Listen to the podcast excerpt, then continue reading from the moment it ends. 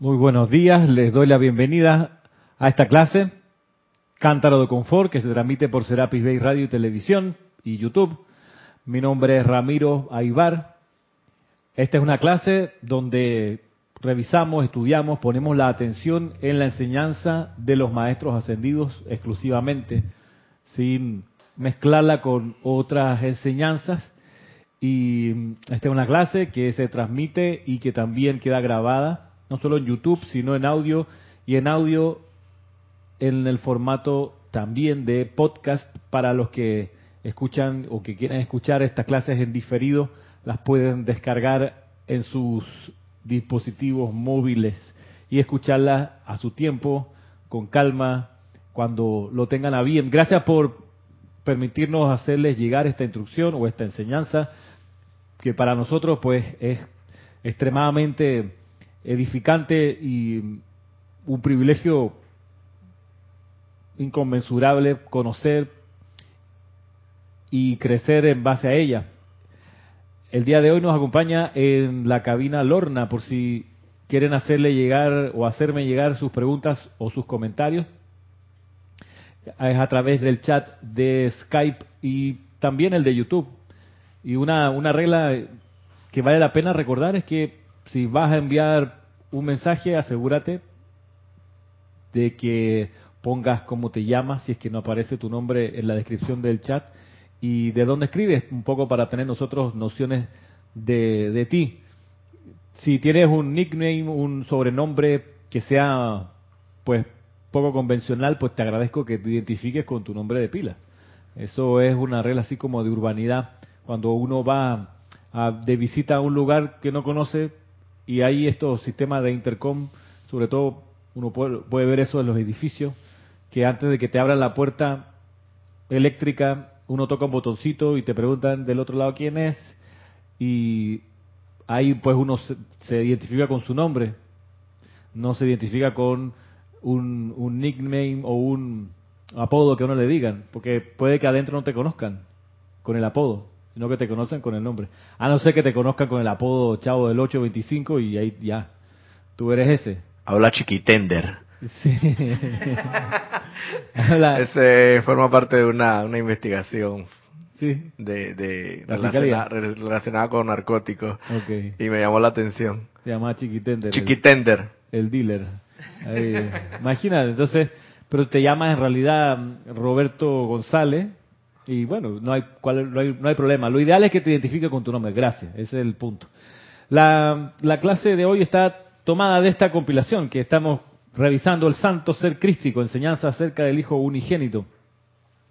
Y mm, esta compilación, en serio que me sigue sorprendiendo, en serio. Yo le digo, tomé la oportunidad de construirla y de, de trabajarla, con Lorna que me ayudó también, y cuando ahora preparando de nuevo las clases veo de cosas que yo miré en su momento, la revisé, la puse, la, digo, pero de repente mira tú, como algo que hace dos semanas mirábamos, tuvimos el paréntesis de la JMJ, la Jornada Mundial de la Juventud, pero ya superado el paréntesis, retomando esta clase, lo último que les dije fue tomado aquí, pues de la página 5, una descripción que dice descripción detallada tomado de la voz del Yo Soy, volumen 6, donde se habla acerca del santo sacrístico y su posición con la presencia Yo Soy. Aquí había algo que, que no es el centro de la clase de hoy, sino un poco retomando de dónde venimos para, para ir hacia dónde quiero que lleguemos. Yo les leía que, que aquí hay algo interesante donde dice lo siguiente, el cuerpo mental superior, dice aquí, es el ser al que la Biblia se refiere como el Hijo unigénito de Dios, porque ese cuerpo contiene todas las facultades y conciencia intelectual de la magna presencia yo soy. La conciencia, yo no sabía que la presencia yo soy tiene conciencia intelectual. Resulta que tiene conciencia intelectual y dice que a través de esa conciencia no aceptará ninguna imperfección dentro de sí. Eso lo vimos. Tiene la capacidad de escudriñar las imperfecciones de la humanidad y ver lo que se requiere para cambiarlas a perfección. También lo, lo consideramos cuando se realiza la maestría de ver la imperfección y no permitir que los sentimientos agite odio, rebelión, resentimiento y depresión. Esa es la maestría del santo ser crístico. Bien, pero más abajo a propósito de la cualidad intelectual de la presencia de yo soy, dice lo siguiente, algo que no les leí que quedó pendiente para hoy. Dice, el cuerpo mental superior proyecta sus facultades hacia abajo a la conciencia intelectual de un ser humano que conoce, que conocemos como la mente externa. Voy otra vez. El cuerpo mental superior proyecta sus facultades hacia abajo a la conciencia intelectual de un ser humano que conocemos como la mente externa. Viendo este orden graduado, ¿no? Que la presencia de yo soy dentro de sus atributos tiene también una conciencia intelectual que también es parte de la naturaleza del santo ser crístico. La presencia se lo proyecta al santo ser crístico o cuerpo mental superior o cuerpo mental superior, la proyecta a la mente externa. O sea, la mente externa, cuando desarrolla o manifiesta su parte intelectual, es una cualidad del santo ser crístico. De ahí que la, la, parte intelectual del ser humano no te va a llevar al desvío, porque viene del santo ser crístico. El desarrollo de la conciencia intelectual no te puede engañar, porque es una cualidad, una actividad del santo ser crístico. ¿Quién sí te engaña? Pregunto yo, ¿quién sí te puede llevar al desvío? O a, a, tomar decisiones equivocadas. La conciencia humana o mental. Claro, micrófono. La conciencia humana o mental. Llamada personalidad. Mm. Es la personalidad que pudiera hacerte creer que es la conciencia intelectual del santo ser crístico, pero en realidad es la personalidad en una de sus maneras de llevarte a usar la energía según el propósito que ella tiene y no del santo ser crístico. Un poco para, para no pensar que, la, bien lo ha dicho Kira, el desarrollo del intelecto no está mal, no es malo, de, es parte necesaria de nuestro aprendizaje aquí. Miren que si no se desarrolla la conciencia intelectual, se cometen más errores. No es que con una conciencia intelectual desarrollada no se cometan errores, se pueden cometer, claro, y uno se puede dejar confundir por la personalidad. Pero quien no desarrolla la conciencia intelectual y es puro feeling, es puro sentimiento, tiene proclividad a cometer más, más errores. Pregunta, ¿qué ser humano solo tiene sentimiento y no tiene nada o muy poquito intelectual? ¿Qué ser humano? Hay, una, hay, una, hay un grupo de seres humanos que tiene la conciencia intelectual bien reducida a lo, casi a lo mínimo, pero son puros sentimientos. ¿Quiénes son ellos? los niños y en particular unos que permanecen siempre como niños, que son puros sentimientos. Los viejos. Ah. ya la vida. los adultos mayores. Las personas con las personas con síndrome de Down. Ah. Ellos no tienen desarrollado el cuerpo mental, tienen su intelecto, la cualidad del santo ser crítico intelectual la tienen reducida a lo mínimo. Ah. Entonces, a una persona así tú no le das el manejo de un avión, tú no, lo, porque no te va a poder captar las complejidades intelectuales de cómo se pilotea un avión, por ejemplo, ni manejar un taxi. No pueden. No, ellos harán otras tareas más sencillas. Ordenar cosas, preparar emparedado. Yo he visto que a veces los capacitan y trabajan en la en el restaurante de comida rápida. Allá hay cosas sencillas, pues, está bien. Como aseadores, pero no lo dijiste que los que tenían qué? Síndrome de Down. Ah, pero tú no puedes poner a dirigir un hospital. No, porque para llegar ahí necesitas tener, además de aplomo y control en tu cuerpo emocional, también un desarrollo de la parte intelectual, que es una cualidad del santo ser crístico. Por eso que ellos muy, hasta me parece hasta ofensivo, también le llaman retrasados mentales. Claro, no, porque tiene, tiene, tiene relación con lo que estás hablando con la intelectualidad. Retraso intelectual. Claro. Sería como más más decente decirle retrasados intelectuales que mentales. Pero, bueno. por último, no hay un retraso, porque es que no han avanzado como para retroceder, eh, vienen así. Entonces, de, hecho, de hecho, perdona, se habla de, de esta persona no como discapacitados, sino como con discapacidad, que no es lo mismo. Eh, ¿Qué me hace Marisa? solamente quería decir que eso es como porque la mente humana lo ve así como un retrasado mental. Eso es lo que nos han, eh, por decirlo así, sembrado en la mente de que esas criaturas o esos niños o esos niños vienen con esa situación, pero no realmente no es así. Bien. ¿Y por qué no cambiamos la conciencia y le decimos este este este que viene aquí es un adelantado emocional? Claro. Porque siempre la, la tendencia a, ofender, a denigrar, pero bueno. Sí. porque son adelantados emocionales, y toda esa denigración o ese denigramiento Pues esa valoración es del intelecto. No, es de la personalidad. La personalidad la que toma esas atribuciones de calificar bien o mal. Pero el desarrollo intelectual, insisto, es importante y necesario. No es mejor ni superior del desarrollo emocional. Es importante y necesario tanto como el desarrollo emocional. Porque hay algo que te aporta y es la capacidad de afinar la puntería. No solo de comprender cosas complejas, sino de afinar la puntería. Porque el cuerpo emocional necesita ser conducido para producir resultados eficientes. Necesita, y esa conducción te la da el desarrollo intelectual, que es una cualidad del santo ser crístico. Yo lo veo como un símil en lo que es la teoría y la práctica. La teoría viene siendo como la parte intelectual y la práctica mucho de lo emocional. Y se necesita de una y de la otra para concretar la, obra o la tarea que vas a realizar. No es lo que conversábamos recién acerca de los que tocan batería que uno cuando está afuera los ve a los tipos tocando los tambores y platillos y uno dice, uff, eso cualquiera lo puede hacer, pásame y uno hace un desastre con eso todo caótico ahí, sin orden. ¿Dónde está la gracia del excelente músico cualquiera, pero el que toca batería? El que ha desarrollado también, además de su emotividad, un control del sistema nervioso propio para tocar en la intensidad que necesita cada, cada parte de la batería, pero también sabe, comprende intelectualmente qué es lo que ocurre con ese universo, cómo se escribe, todo eso se escribe en partituras, los platillos se dibujan de una manera en un documento que tú lo tienes enfrente y que lo percibes con la parte intelectual de tu santo ser crístico.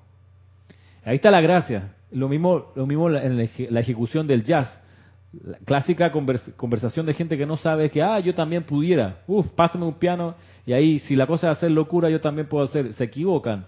Porque los que son jazzistas han dado un recorrido muy profundo, intelectual, intelectual y emocional en la música para de repente pasar a la, a, la, a la creación espontánea con un instrumento en la mano y le suena bien. El que no sabe cree que es soplar la trompeta y ya. No, compadre.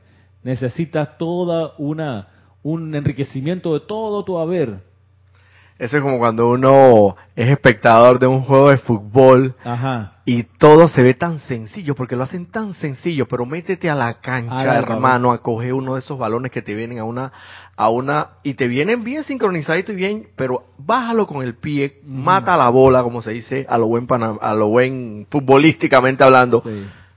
Hermano, esa es una ciencia y lleva una teoría y una intelectualidad de física y Claro, ahí le meten mucho más la, la parte emotiva, ¿no? Porque, pero eso, eso se puede explicar intelectualmente. De hecho, Durante, la semana, las prácticas son tablero, siéntense ahí, antes de correr como locos en la cancha, vamos a mirar cuál es la táctica y la estrategia y apuntan en los tableros y estudiense estos videos, miren cómo juega tal, así se corre, así no se corre. Incluso hay, hay, hay entrenadores que graban las, las prácticas con drones arriba para que después todos vean desde arriba los espacios que quedan vacíos, las posibilidades que tienen. Y eso es intelecto.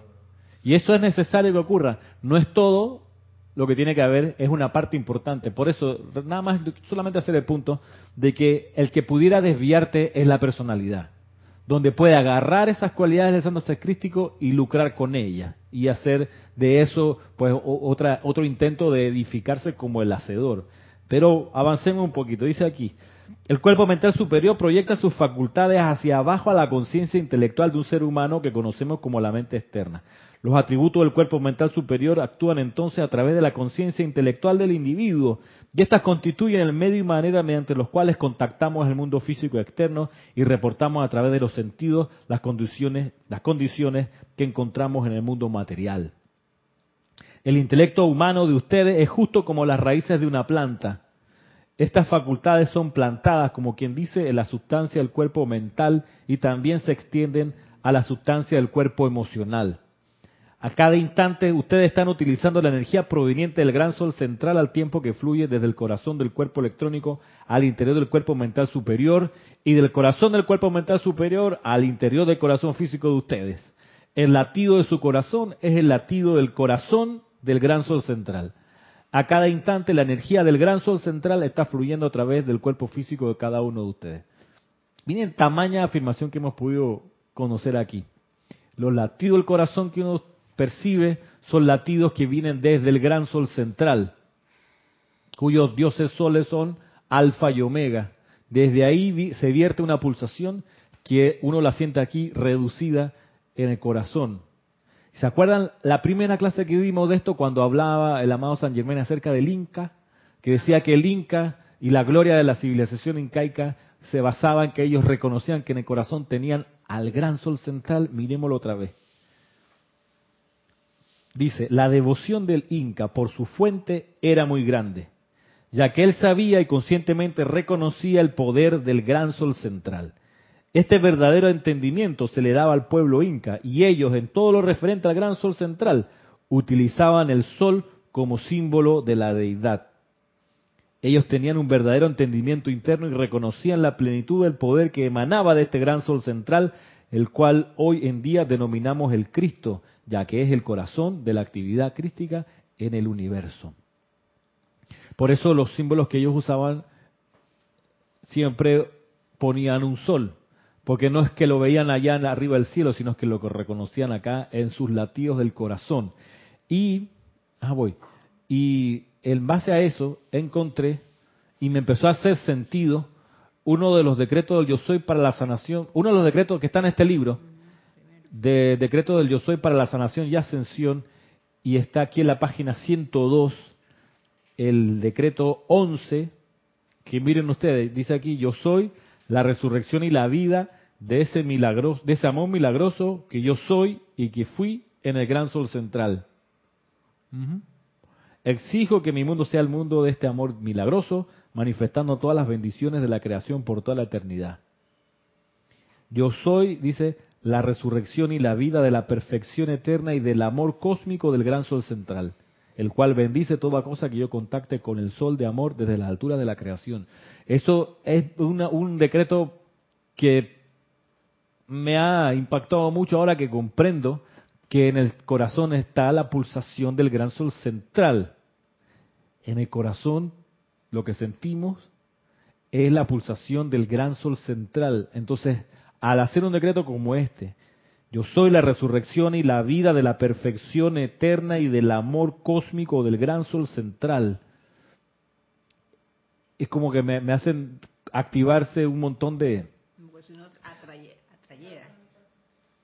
Como si uno atrayera, ese es el sol, así, hacia uno. Y, yo también he estado más o menos, no, no en ese decreto, pero sí en lo que he estado leyendo del amado Santo Ser Crístico. Y yo digo, wow, que esto es hay que concentrarse bien para poder comprender un poco más eh, digamos, los ecos que tienen ah.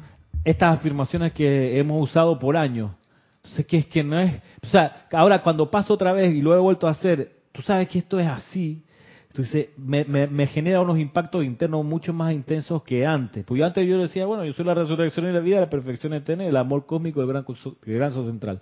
Pero cuando entiendo que eso es literalmente así, yo me, me, o sea, es como que me, te hacen un clic en la mente y te, te la abren a una dimensión que es la segunda venida del Cristo, cuando comprendes que eres el Cristo. Y te da también una idea de lo todopoderoso que es ese, ese Cristo. Claro. Porque imagínate el, el sol central, Madre de Dios.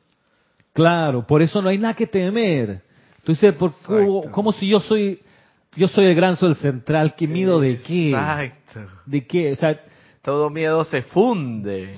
Sí, o sea, ¿de qué me estás hablando? No, no, aguanta la, el calor que va. Eh, o sea, por eso los incas, los, emperadores, los que estaban a la cabeza, tendrían que haber sido individuos preclaros y que andaban y gobernaban con la seguridad y la serenidad que lo que estaba frente a ellos era provisto por esa misma fuente y estaba para que fuese comandado por ellos. O sea, uno, por ejemplo, deja atrás la conciencia del pobrecito, uno deja atrás la conciencia del voy a temer porque mira que no sé si me... No, porque es que no...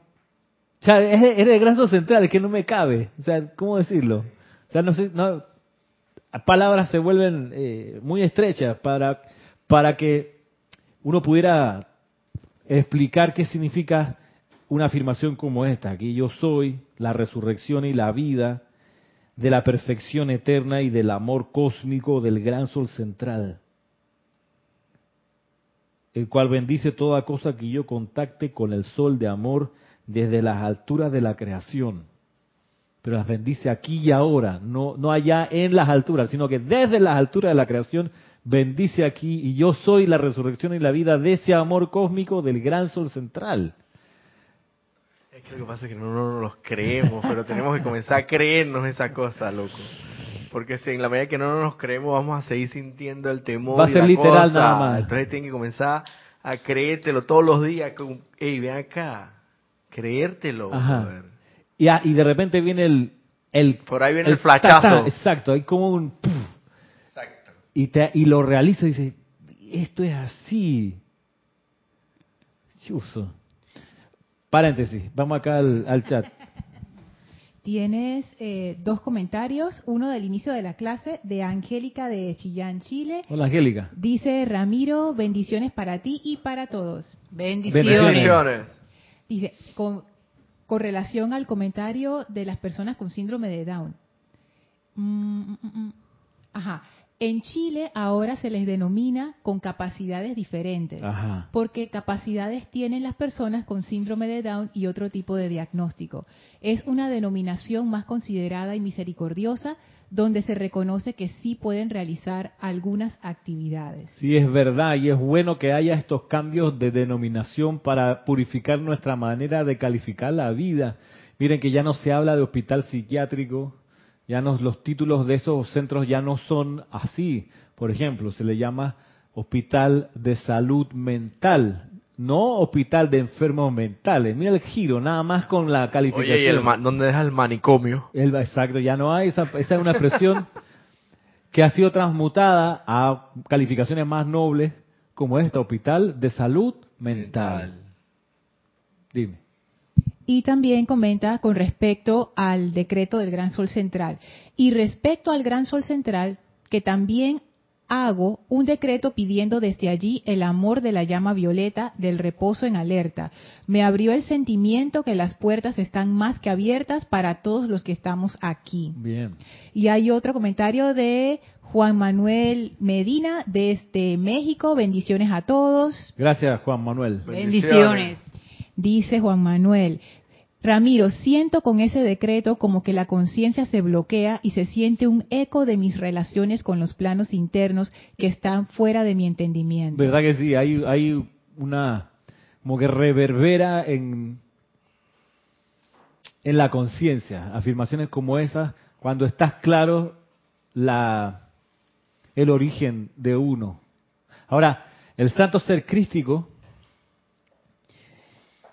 tiene una actividad que, vaya, que me dejó bien, bien impresionado. Y voy a pasar un par de páginas y voy a avanzar a la página 13. Un momentito. Ajá, hay un momentito aquí me pide Marisa. Es que ahora que tenemos la lámina aquí al frente, aquí al lado, por favor, sáqueme de, o cómo decirle, explíqueme un poquito, sí, pues por decirlo, eh, de la duda. Aquí está eh, la, la imagen del ser humano, ¿verdad? Entonces, si está entre el ser humano y la presencia de Dios soy, el cuerpo mental superior. Claro, no lo vemos aquí, pero se supone, no es que se supone, es que es, ¿verdad?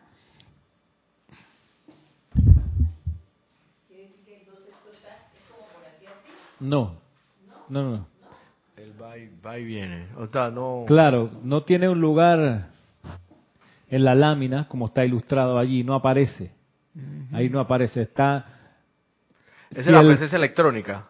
No, la claro, yo soy electrónica. que la, la, la, la, idea es que cuando el ser externo está en armonía y paz, el santo ser se entremezcla con el cuaternario inferior.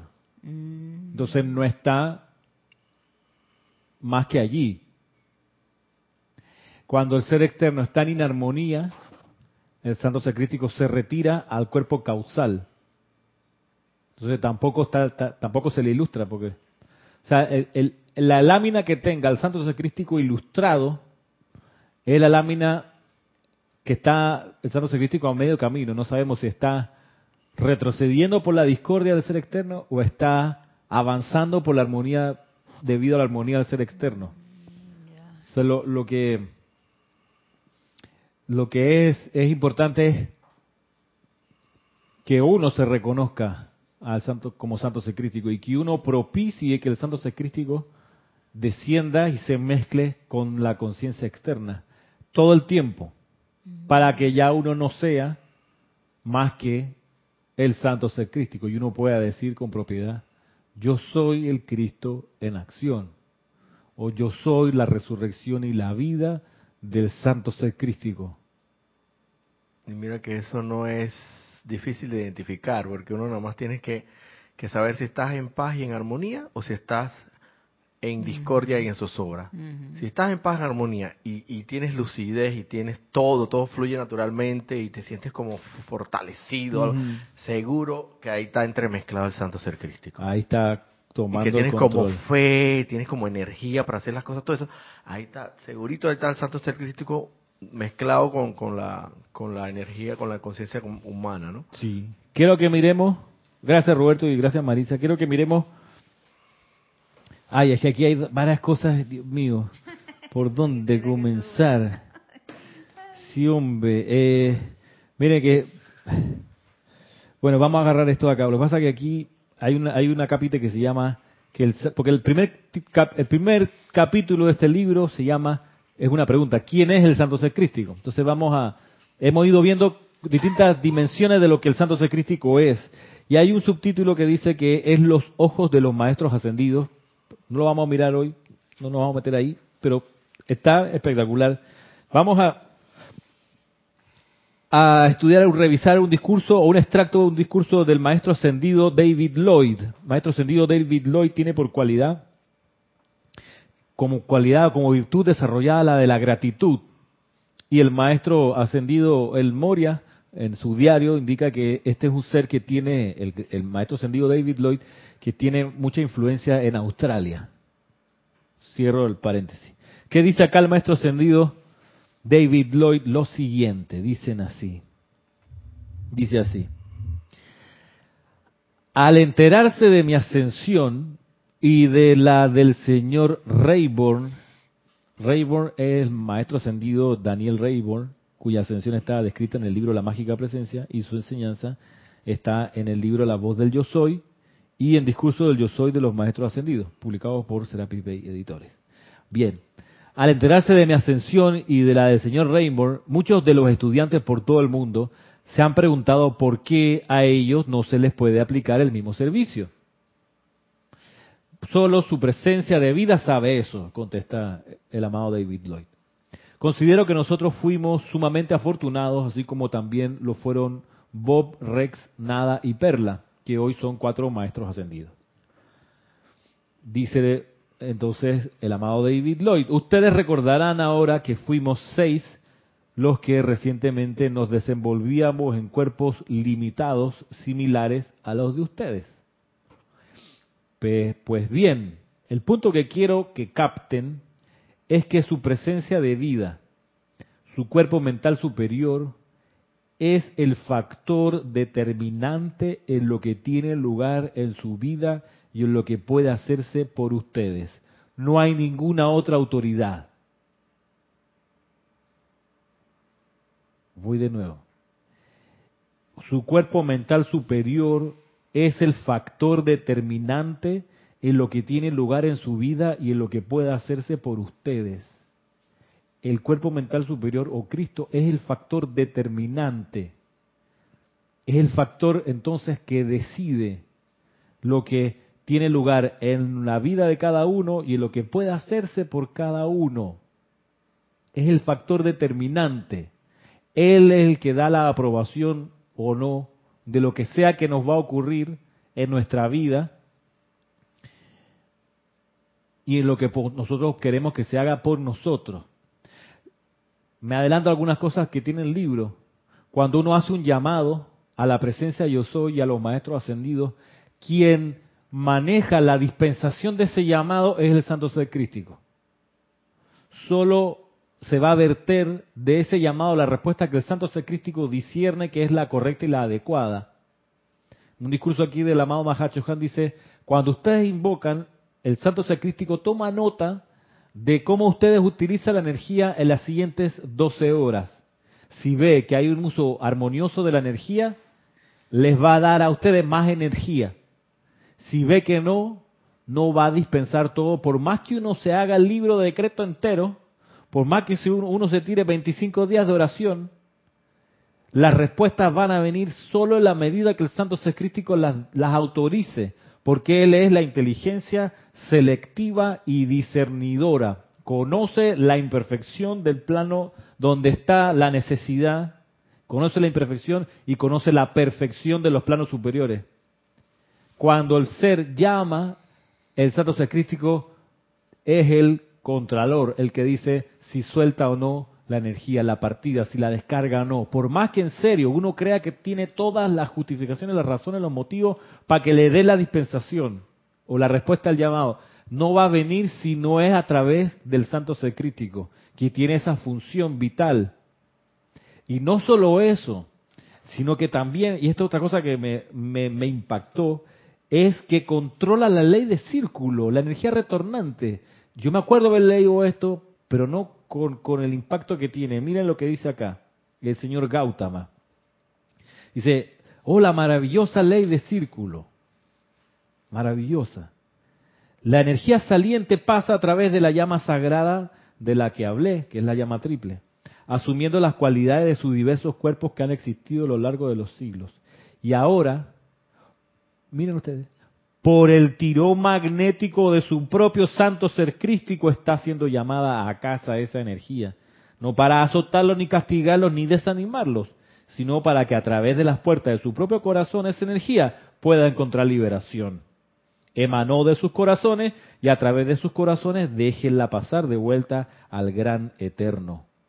Ustedes ahora han aprendido a no invocar esas energías para hacerle daño a la vida. Han aprendido cómo tornarse inofensivos. Sin embargo, esas energías anteriormente calificadas deben regresar a casa. Es la ley de su vida. Y quien jala esa energía de regreso es el santo ser crístico. Dice, por el tirón magnético de su propio santo ser crístico. O sea, si el santo ser crístico no ejerce el tirón magnético sobre las energías que pasaron por la llama del corazón, esa energía no regresa, sigue por ahí andando, sigue por ahí expandiéndose. Solo cuando el santo ser crístico ejerce el tirón magnético y la llama a casa, esa energía empieza su sendero de regreso. Miren ustedes cuán importante es lo que dice entonces el amado David Lloyd, que su cuerpo mental superior es el factor determinante en lo que tiene lugar en su vida y en lo que puede hacerse por ustedes. Lo que tiene lugar en tu vida está ocurriendo porque el santo ser crístico permite que pase. Uno colabora manteniendo el cuaternario en armonía. Eso es lo que se pide. la, obediencia a la vida es mantener la armonía en los sentimientos.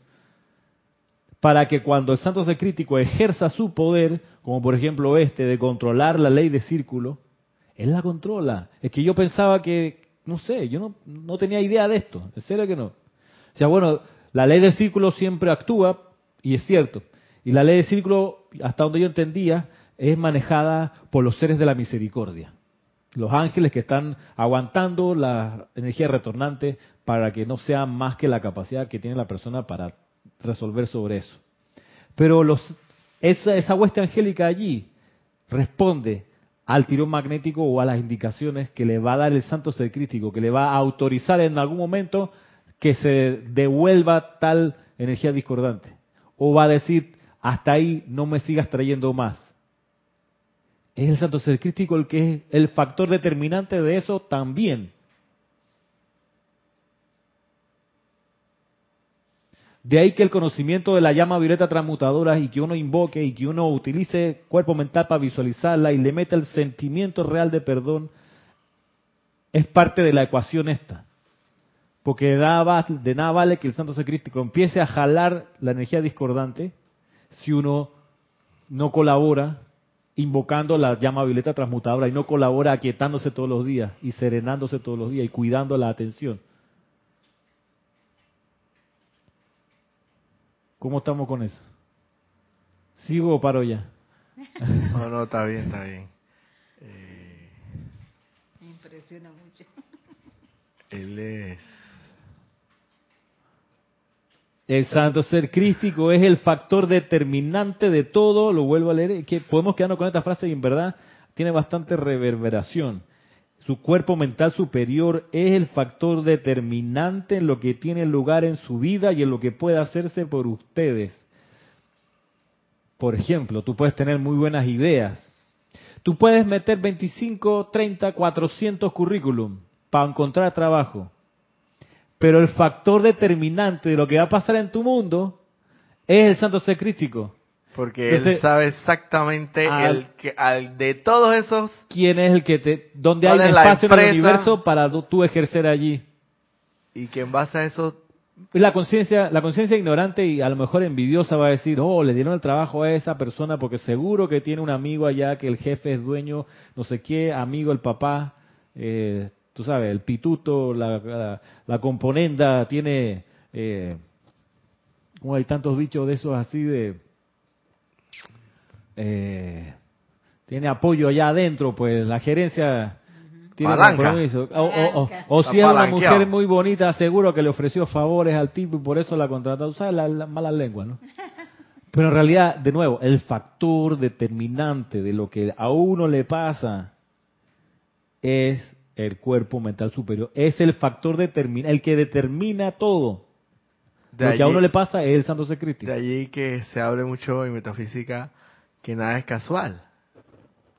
Porque tiene que ver con, digo yo, que tiene como estrecha relación con la ley de causa y efecto, que es la ley de círculo, que es la que controla el tirón magnético. Sí, pero entonces tú dices, ay, pero mira Ramiro, me vino esta enfermedad, ¿cómo que eso va a ser determinado por el santo sacrístico? Te vino esa enfermedad, probablemente por la inarmonía, que impide que el santo sacrístico sane, entre y sane la, situación que te aqueja. Tú te, de repente estás sometido a un gran estrés, de repente no tienes tiempo para descansar suficiente, estás alimentándote mal, te va a enfermar. Por más que hagas todo para que el sano secrístico comande, por eso uno tiene que poner de su parte, decir, no puedo estresarme tanto en este trabajo. Tengo que encontrar la manera que el cuerpo descanse de manera eficiente. Tengo que mejorar mi dieta para alimentar el vehículo, porque si no, me le voy a hacer obstáculos al santo secrístico. Okay. A ver qué dice acá. un comentario de Angélica de Chillán, Chile, dice así, Ramiro, permíteme entender, por ejemplo, si me roban el celular, voy a generar una energía discordante. ¿Esa energía es la que el santo ser crístico trae? No, es la que uno genera con el descontrol que, que estalló allí. Porque te pueden robar el celular y no llevarte a, ningún sentimiento discordante, como lo conversábamos en otro lugar, en otro momento acá. Puede que algún familiar querido tuyo fallece y no te lleva a ningún sentimiento discordante. No, la energía discordante que el santo secrístico, vamos de nuevo, vamos a usar las palabras del gran director divino, perdón, del, del, del señor Gautama.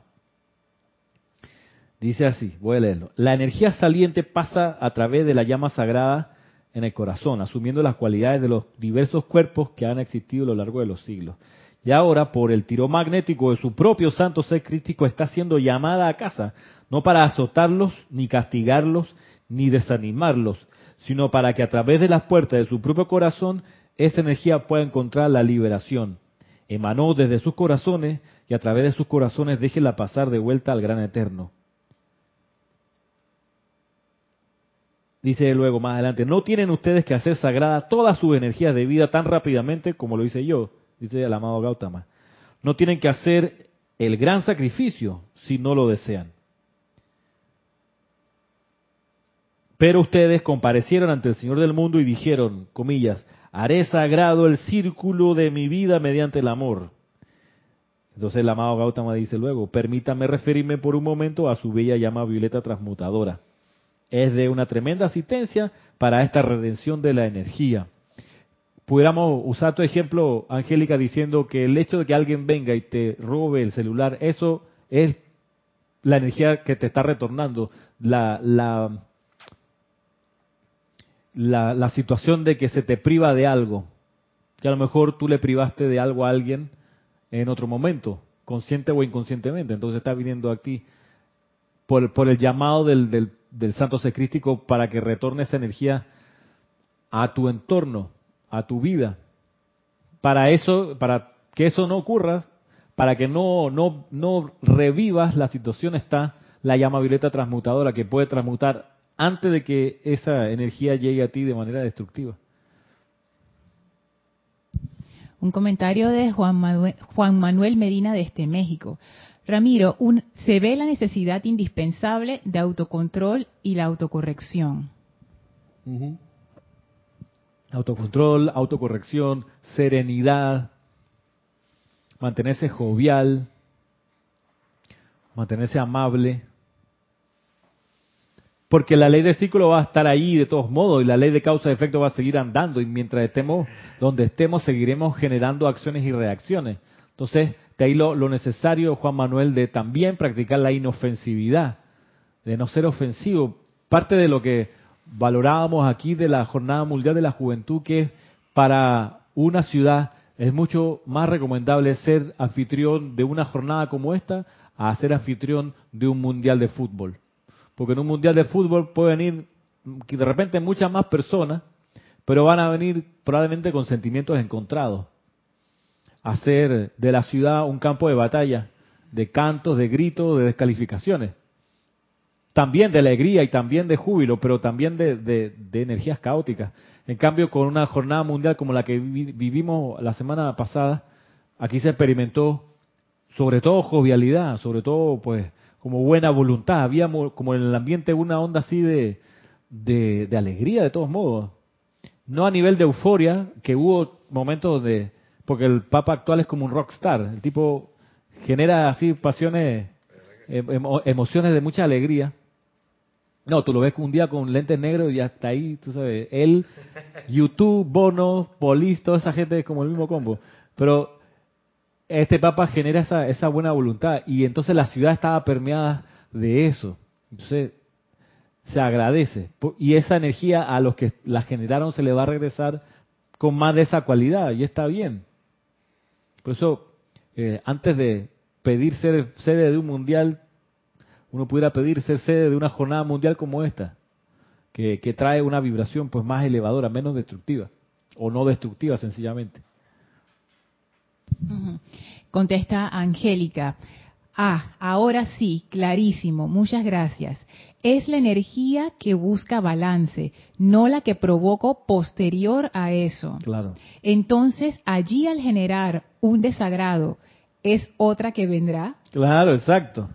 Por eso hay que estar claro cuando viene, como dice acá el, el, el el señor Gautama, como dice aquí el señor Gautama, esa energía está llegando, está siendo llamada a casa, no para azotarlos, ni castigarlos, ni desanimarlos, sino para que a través de la puerta de su corazón esa energía pueda encontrar la liberación. Entonces, claro, a veces viene en una forma que a ti te, te, te puede perturbar, otras veces viene de una forma que no, no te perturba. Pero como la manera que venga, te va la vida a enseñar a ser inofensivo y a ser armonioso cuando, como venga la energía. Por ejemplo, el año pasado que tuve que experimentar el, ataque al auto mío, eh, esta persona se trepó a la casa y desde el techo de la casa saltó al techo del carro, hundiendo el techo del auto, se bajó con eso, con un fierro en la mano, nos tiró a pegar, no pudo, se regresó, rompió un vidrio, rompió otro, Rompió el parabrisas, hermano. Entonces, tú dices, ¿es energía retornante para ti? Claro que sí. Seguro que yo en algún momento a alguien le destrampé un vehículo, por la razón que sea. Pero la gracia va a estar en cómo hoy uno reacciona a eso. ¿A qué? Me voy a deprimir, me va a dar rabia. Cuando lo vea por la calle al muchacho, le tiraré el carro para que aprenda. Contrataré un grupo de matones para que le ajusten, tú sabes, le dé su merecido. Oh, espérense, como le pasó a una compañera, miren, miren este cuento, allá la vida.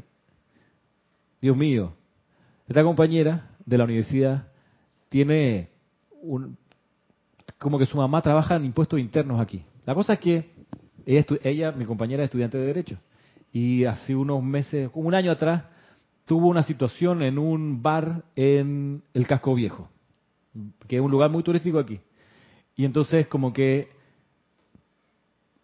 un tema con la propina y la camarera que las atendió, la cosa es que, cuento corto, la camarera como que perdió la cabeza, quizás por provocación de mi amiga o como sea, hubo una pelea, terminaron en el piso rodando de noche, ahí todo, con la gente alrededor. Entonces, se levantó de ahí, se sacudió, le agarró rabia a la situación y a la semana cuando comenzó, eh, consiguió que desde impuestos, desde la Dirección General de Ingresos de acá, donde se recaudan los impuestos, fueran unos inspectores a hacer una evaluación al, lugar.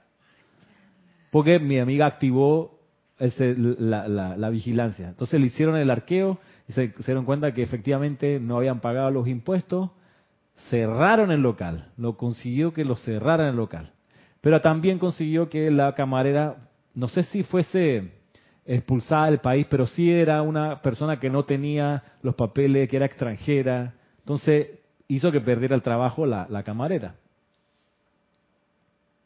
¿Ok? Bien. Cero misericordia. Cero misericordia, le dio rabia a la situación, dijo, ajá, me la va a pagar. Y yo conversando con ella me echaba el cuento, sí, pues porque mira lo que sé qué, y conseguí que la votaran y que cerraran el local, bla, bla, bla, bla. Ley de círculo, y no sé cuánto tiempo tardó en regresar, pero ella tenía un Mazda que quedó como acordeón, así, en un accidente en el Puente de las Américas, donde el carro adelante frenó, ella le pegó, y al trail que venía le pegó a ella, y, y estuvo como un mes con cuello ortopédico mi compañera porque vino esa vaina eso fue después. Eso fue después del, incidente este con la con el restaurante. Bueno, hace un mes atrás otro accidente automovilístico con mi compañera, pero más trágico todavía porque eran cuatro, dos adelante y dos atrás. El chofer no se puso cinturón, agarró mal una curva, el carro se dio vuelta dos veces y él salió el muchacho y le cayó el carro encima. Entonces mi compañera anda con unos puntos aquí que son como 15 en la cabeza ¿Quién no, no entendí el, el, el chofer del, amigo de la compañera ah, iba manejando. Ah, eh, ahí, tú sabes, en la entrada de Clayton. Entrada de Clayton donde está la garita del lado del, del puente, ese que comunica el Dorado con... Eh, en esa rotondita de abajo, como que no vio cuando terminó, entonces hizo un giro rápido y el carro ¡puf! le cayó encima, el muchacho no sobrevivió y ella, que terminó, se le voló la nariz, se la recompusieron ya, entonces tú dices, mira cómo es de importante la manera en que uno reacciona cuando viene la energía de regreso a ti. Y cuán privilegiados somos nosotros de que a lo mejor tenemos cuentas pendientes con la vida muy graves y que gracias a la llama violeta transmutadora, en vez de que nos aplasten, las convertimos, las vamos reduciendo. Por eso todos los días hay que invocar la llama violeta. No solo invocarla, no solo porque la invocación es el llamado. Tú dices, más presencia yo soy, arcángel Saquiel, flamé la llama violeta transmutadora a través de mí.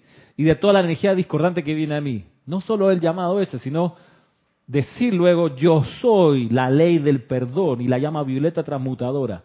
Pero no solo decirlo, sino que visualizarlo, que es la parte intelectual y mental, sino también sentirlo y realmente sentir perdón, que tú estás perdonando esa energía porque no basta con hacer los decretos, no, en serio que no basta. Eso está bien para cuando uno comienza en primaria de la enseñanza, bueno, uno agarra y así a rajatabla hace los llamados. Llega un momento que tú dices, para que esto tenga realmente el poder que tiene, es que lo tienes que visualizar, lo tienes que sentir realmente. Por eso he dicho en otras ocasiones, si el decreto que tienes para leer se refiere al perdón, te toca poner de tu parte y sentir que estás perdonando. Es una práctica muy chévere, porque si todos los días te pones en ese plan y en tu aplicación diaria decretas el perdón, vas a estar todos los días pasando por ese sentimiento. O si es victoria, o si es resurrección. Yo les decía, por ejemplo, estas, estas afirmaciones de resurrección te quedan, le quedan a uno mejor y más, con más, digamos, la, la, la esencia de esto es, por ejemplo, cambiarle la entonación. Porque si tú dices, supongamos, yo soy la resurrección y la vida de la manera divina de alcanzar la ascensión sin pasar por el cambio llamado muerte. Digamos que es una lectura horizontal, digamos que es plano. Ta, ta, ta, ta, ta, ta, ta, ta, ta, ta, ta, ta, ta, ta. No está mal.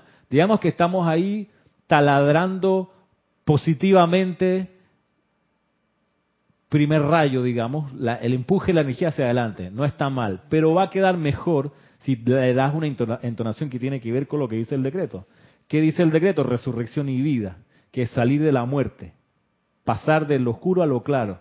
Entonces, tú pudieras cambiar y decir, yo soy la resurrección y la vida de la manera divina de alcanzar la ascensión sin pasar por el cambio llamado muerte. No sé si, si queda claro el, arco que estoy intentando hacer con el sonido. Va de menos a más, porque está resurrección y la vida. Es como un árbol que crece desde la semilla hasta que se convierte en árbol. Va de chiquito a grande, de muerte a vida. Yo soy la resurrección y la vida de la manera divina. Yo soy la resurrección y la vida de la manera divina de alcanzar la ascensión sin pasar por el cambio llamado muerte. Y se hace a voz alta porque aquí está con signos de exclamación. Si no tuviera signos de exclamación, uno lo haría en un tono más bajo. Pero los signos de exclamación indican que hay que subir el tono de la voz.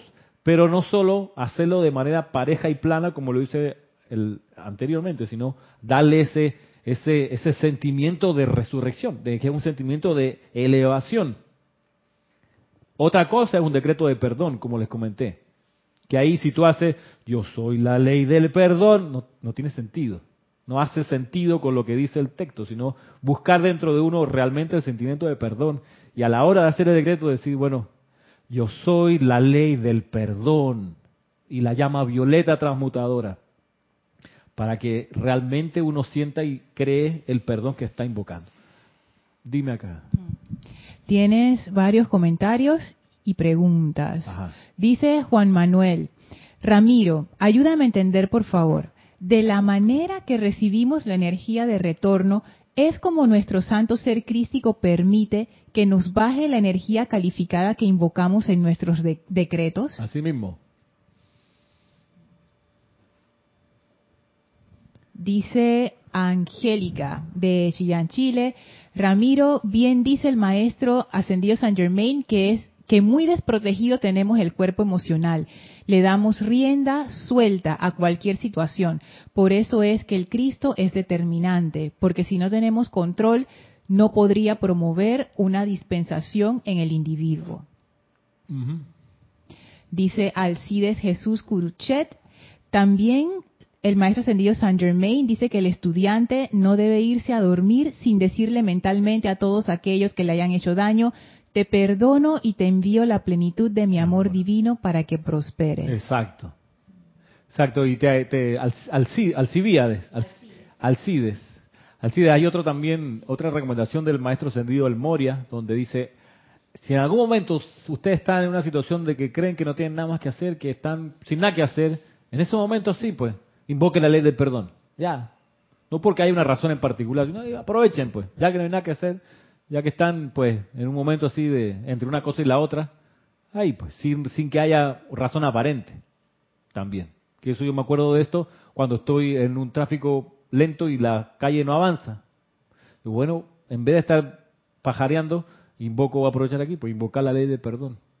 Vamos de vuelta a la frase que, a la afirmación del maestro ascendido David Lloyd, que me ha tenido pues con ocupación en el corazón, donde dice, el punto que quiero que capten es que su presencia de vida, su cuerpo mental superior, es el factor determinante de lo que tiene lugar en su vida y lo que puede hacerse por ustedes. No hay ninguna otra autoridad. Pues bien, su cuerpo mental superior recibe esa autoridad desde la presencia. Ahora, Sigan con esto de cerca. Su cuerpo mental superior, recuerden que su cuerpo mental superior es una forma de luz flamígera totalmente perfecta. Su cuerpo mental superior se dirige a la presencia.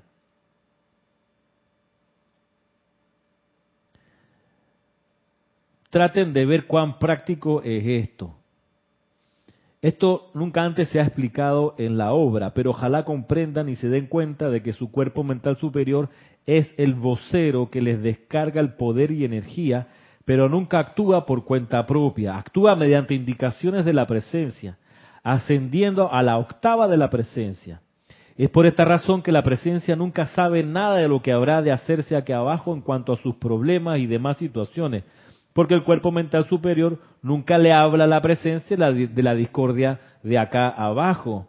Más bien le dice a la presencia, comillas, mira, ¿qué puede hacerse por estas condiciones que se requerirán? Cierre comillas. Se trata de una condición de la actividad de la energía gobernada por la acción vibratoria establecida, pero nunca se refiere a la personalidad de ustedes ni a las condiciones existentes que desea remediar.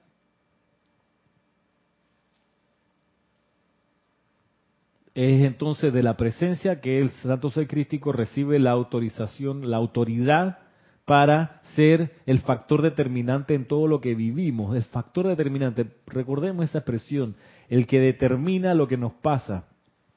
Si pudiéramos hacer un símil aquí con la situación política de Venezuela, el factor determinante de lo que está pasando allí no es el presidente que estaba, no es el presidente que se ha proclamado como presidente, el segundo. No es el factor determinante no está allí políticamente hablando. No es el, factor determinante no es la presión de Estados Unidos, tampoco los negocios de los chinos y los rusos allí. El factor determinante político en estos momentos ahí son las Fuerzas Armadas.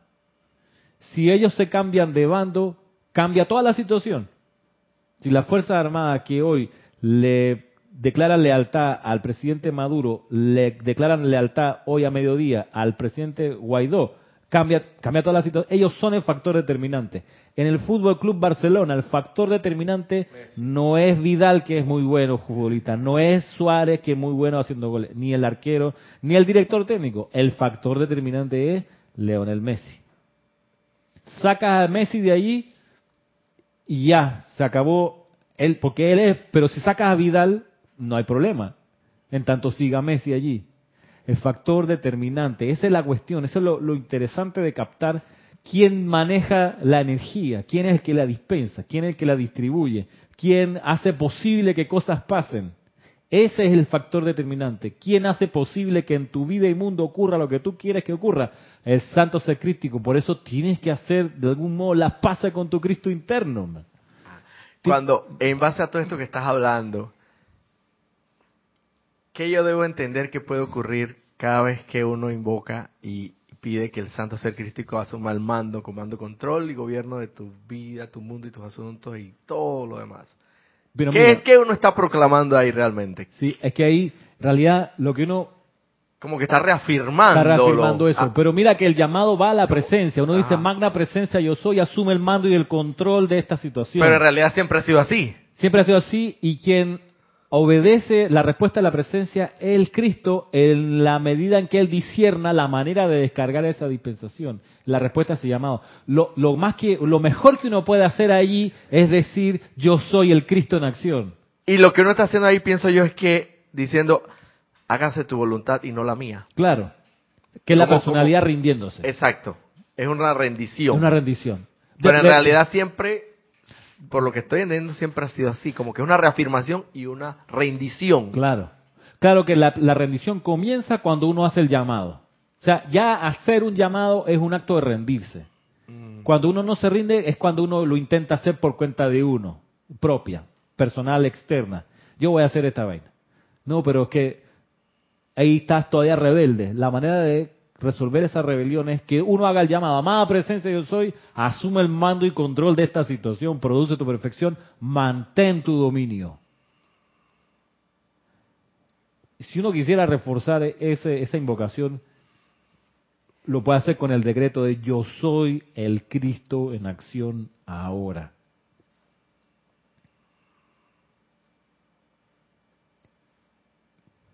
Dime. Tienes dos comentarios de Angélica de Chillán, Chile. Dice, cuando estabas dando los ejemplos del factor determinante, como en Rapsodia Bohemia, sale Freddie Mercury y la banda ya no tiene logro victorioso.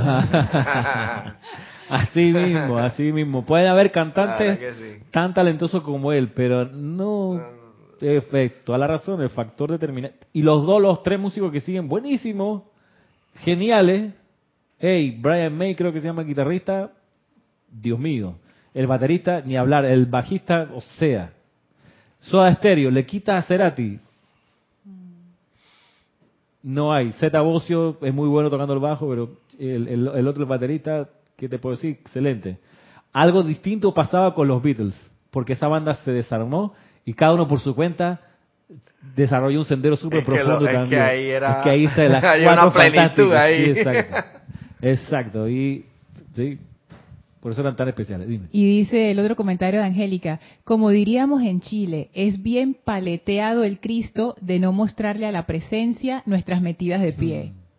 Claro, el paleteado es como, como buena gente, güey. Como que te cubre la espalda para no mostrarle los trapos sucios a la presencia. Pero es que en realidad lo, lo veíamos, gracias Angélica, es como lo que conversábamos la vez pasada de este, de este, de esta situación en un despacho jurídico donde está el abogado central, los pasantes o amanuenses un nivel más abajo y más abajo pues el chofer, la secretaria, eh, el que está pues en el día a día en la calle. Eh, los dueños de la firma no, no les interesa en verdad saber que si al chofer se le pinchó la llanta, que la grúa se lo llevó por estar mal estacionado, que tuvo que pagar una multa. Eso no le, no le vengas con... No, le hagas el daño ese de que, sí, jefe, le tengo que contar algo, que es que me boletearon. No le, en serio, no hagas. No, hermano, tú no le vengas, ¿sabe qué? No. Si acaso tu confianza va y le cuenta al, al, al, al amanuense, pues al ayudante que está con un escritorio allí. Ahí sí, no, que aquí está la factura, ¿cómo hacemos para pagar? Pero hasta ahí, pues.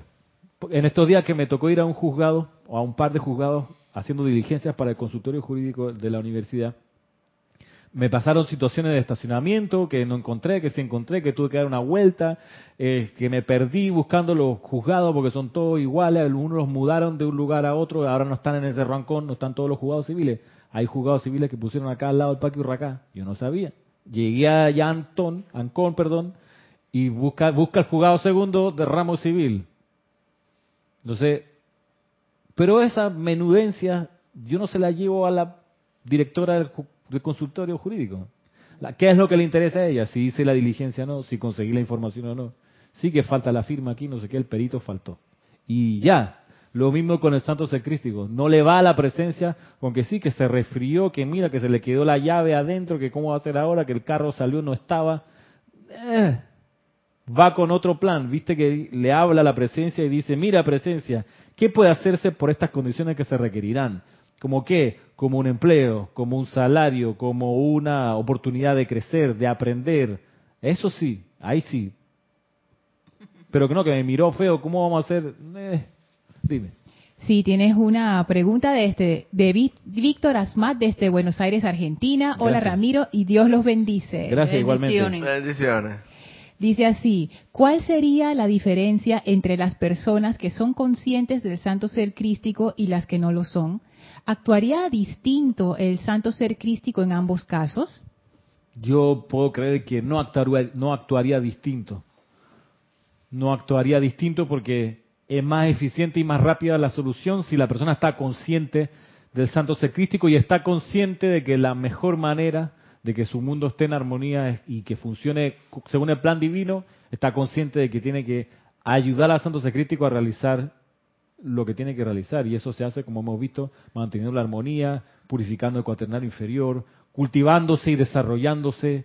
Miren que, por ejemplo, eh, es cada uno con su escenario, con, su, con sus situaciones. Eh, pero ¿por qué, qué me mueve, por ejemplo, a aprender a tocar instrumentos musicales? Porque yo no puedo haber quedado con saber tocar guitarra y ya. ¿Qué me mueve a aprender a tocar, a tocar el tiple colombiano, el cuatro venezolano, algunas nociones del guitarrón mexicano o del charango boliviano? ¿Qué me mueve a eso? Me mueve la necesidad que entendí que debo propiciar en mi conciencia la mayor cantidad de posibilidades de servir para que cuando el santo sacrístico requiera verter su descarga en una u otra vía, yo ya tenga, digamos, la calle allanada, asfaltada, la posibilidad allí para que se pueda utilizar. Por eso es lo que hablábamos de aprender a hacer la cabina. No es que uno se, se, se encadene al servicio, sino que uno tenga o le propicie al santo la capacidad de servir en esa función, o dando una clase, o oficiando un ceremonial, o manejando una cámara.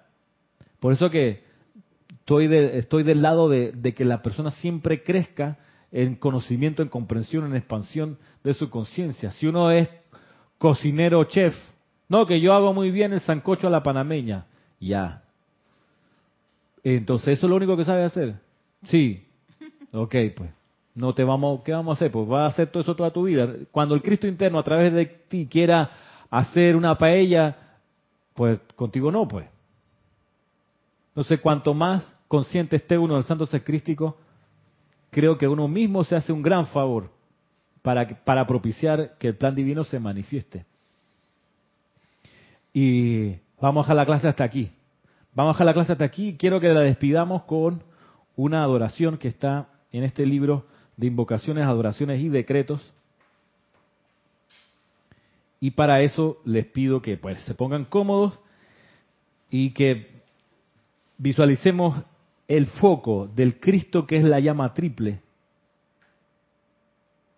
con la llama dorada en el centro, la llama azul al lado izquierdo y la llama rosa de amor al lado derecho, conectados con ese río de luz, el cordón de plata, a la presencia de Dios arriba. Y visualizando esa presencia de Dios arriba, dirigirle esta adoración. Amada y magna presencia, te damos gracias y alabanzas y nos regocijamos en tu magna presencia esplendorosa al haber venido tú a revestir a América con tu magna presencia radiante y derramar tu esplendor sobre toda la humanidad. Nos regocijamos de que los ciclos de tiempo se hayan movido hacia adelante y que esto ha hecho posible que tú salgas de tu cámara secreta en el templo de luz. Oh ser todopoderoso, en la majestad de tu esplendor, paz y poder, mira dentro de los corazones de aquellos que sinceramente acuden a la luz. Fortalécelos, dales valor, permíteles que a través de ti, magno Dios interno, puedan acelerarse, salir y convertirse en mensajeros de la poderosa luz de Dios Háblale a los corazones de los hijos de la luz. Fortalécelos de manera que puedan pararse y ser sostenidos en tu gran esplendor, oh magna presencia. Saltamos hacia ti con gran devoción y reconocimiento de tu presencia con nosotros. Sabemos, sentimos y tenemos la plena convicción de tu presencia eternamente con nosotros y que tú nos enseñarás la plenitud de tu actividad manifiesta en la forma.